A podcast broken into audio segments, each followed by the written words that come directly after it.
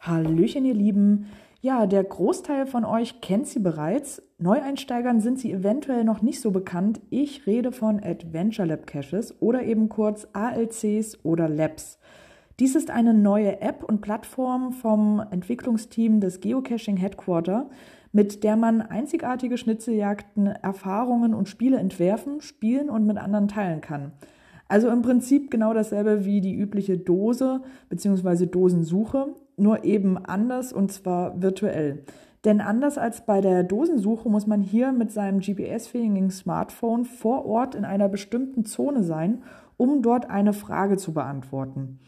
Die Zonen sind ähnlich wie bei Where It Goes, also der Owner legt fest, in welchem Radius du dich dort befinden musst, damit dir dann letztendlich eine Frage angezeigt wird und vor Ort musst du dann die Lösung finden.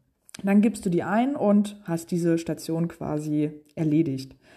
Ähm, ja, ein Labcache besteht in der Regel aus fünf Stationen, kann aber auch aus weniger oder mehr Stationen bestehen.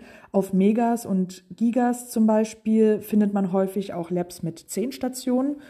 Und ähm, ja, wenn man ein Geocaching-Mitglied ist, dann zählen diese Stationen als einzelne Caches in der Geocaching-Benutzerstatistik und bei den Funden insgesamt.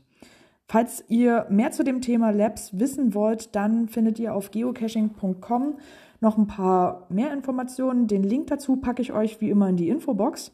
Und ja, nun wünsche ich euch erstmal ein schönes Wochenende, viel Spaß beim Labs spielen und bis bald im Wald.